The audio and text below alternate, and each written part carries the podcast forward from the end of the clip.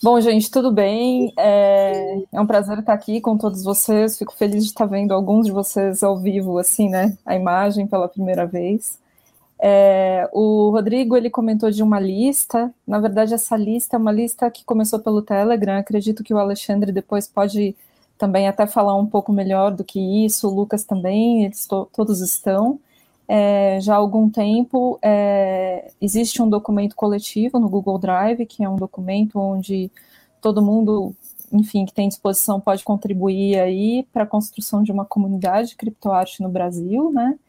Então, é, eu posso, inclusive, depois deixar o link, ou os meninos também podem. Vou deixar na descrição do vídeo sim o link, Mônica. Perfeito, e a gente te envia e está todo mundo convidado a, a, compartilhar desse material e também a colaborar com, com outras informações que não estejam lá, né? É, Rodrigo, tem alguma pergunta específica ou, ou posso começar já comentando algumas coisas que você falou? Pode começar comentando o que eu falei, por favor.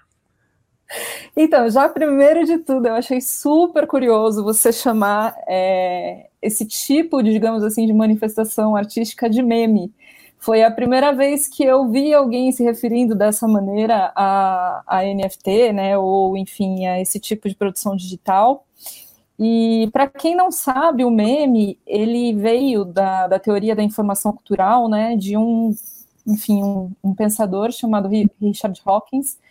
E o Hawkins ele escreveu um, um livro, né, que é o Gênio Egoísta, e nesse livro ele cria essa teoria do meme que na qual ele meio que associa a ideia do meme à ideia, à ideia do gene, né, de algo que é transmitido de geração para geração.